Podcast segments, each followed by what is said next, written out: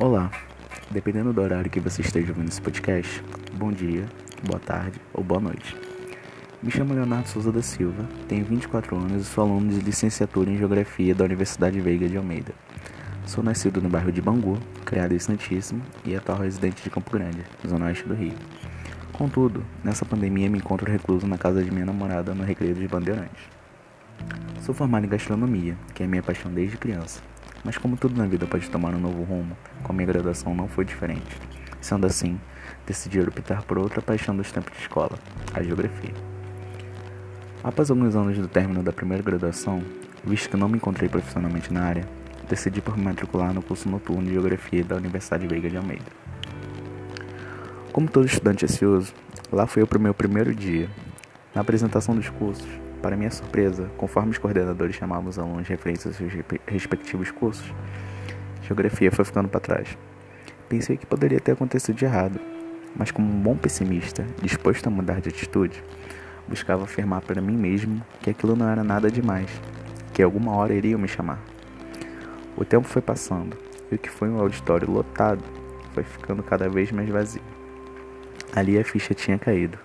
Não havia alunos suficientes para formar uma turma. Num mix de emoções, por um momento a raiva dava lugar à tristeza e vice-versa. Depois de algumas horas, alguns bate-bocas e alguns xingamentos, consegui a confirmação de que no período da manhã uma turma caloura de geografia havia se formado. Ainda bem.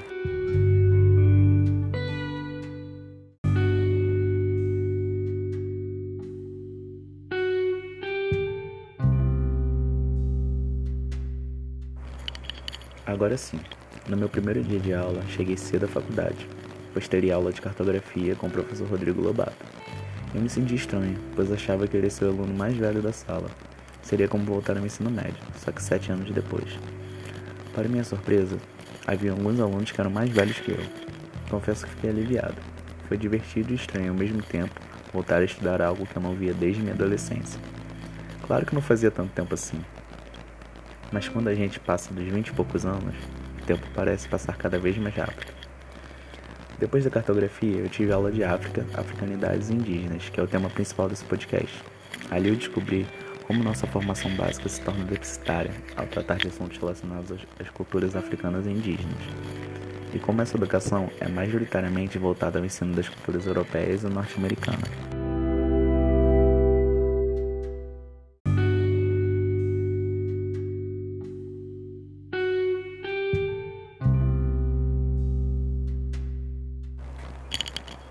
Mais tarde, eu viria descobrir que meu primeiro dia de aula na verdade teria se tornado o último, pois a partir daquele momento, todo o comércio, escolas e universidades do município deveriam fechar por conta da rápida disseminação do coronavírus pelo estado. A partir daí, tudo que viria pela frente se transformou em incerteza. Como será que ia ficar essa situação? Alguns dias se passaram e nós fomos informados pelos professores da universidade que as aulas, então presenciais, passariam por uma espécie de virtualização, para que pudéssemos continuar com os estudos, sem que esses fossem interrompidos por uma paralisação ainda maior. A princípio, houve uma grande resistência por parte dos alunos, tendo em vista que o modelo EAD não é muito bem recebido por parte dos estudantes que saíram recentemente do ensino médio.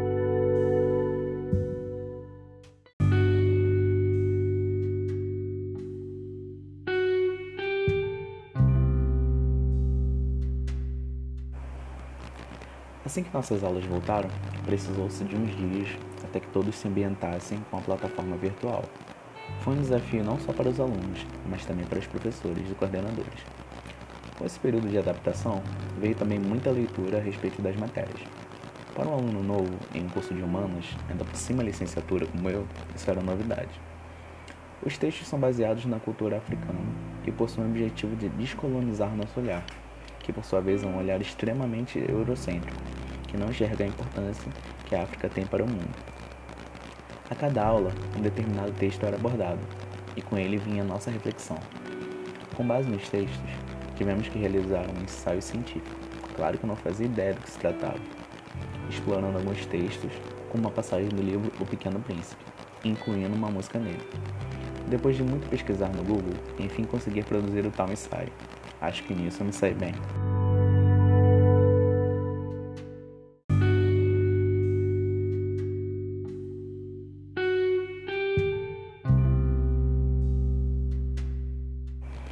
É importante termos esse contato com o estudo de africanidades indígenas, pois na escola, muito de nós tivemos muito pouco ou até nenhum contato com essa temática.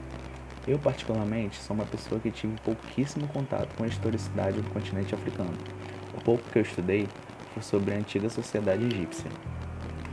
Como trabalho final, tivemos que confeccionar máscaras de papelão inspiradas em máscaras tribais africanas, ou avatares, que são bonecos, com nossas características pessoais, com o objetivo de abordar o tema afro com crianças em sala de aula.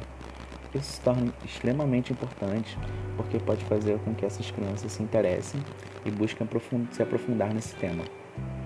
Claro que também torna a aula mais dinâmica e divertida. Para mim, desde, para mim que desde moleque gosto de realizar trabalhos manuais e artísticos, essa atividade foi como um momento de lazer em meio ao ócio da quarentena.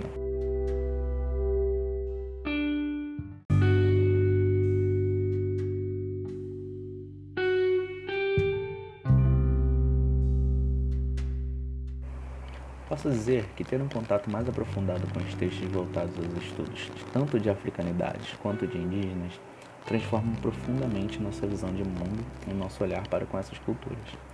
A experiência que tivemos com a disciplina ao longo do semestre contará muito para a nossa formação como futuros docentes e como podemos nos portar para sermos no futuro profissionais capacitados para transmitir conhecimento, seja de que área for.